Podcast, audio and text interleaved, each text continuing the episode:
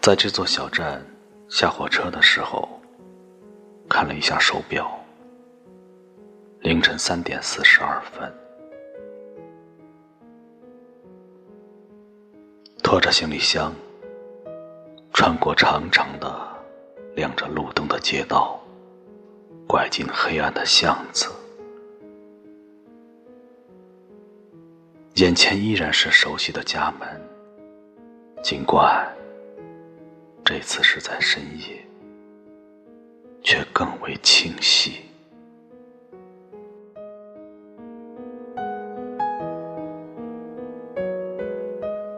蹑手蹑脚，在窗下听了一会儿里面的声音，眼前浮现爸爸妈妈、孩子般熟睡的样子。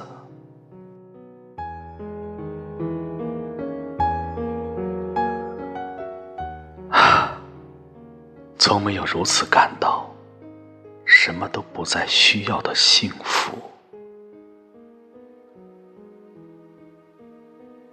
深深呼吸着黎明时清冽的空气，坐在门前等待天亮，等着曙光从东方来临。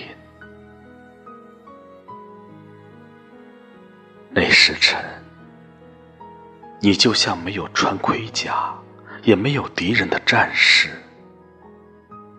守着父母。深静的睡梦，和满天的星辰一起。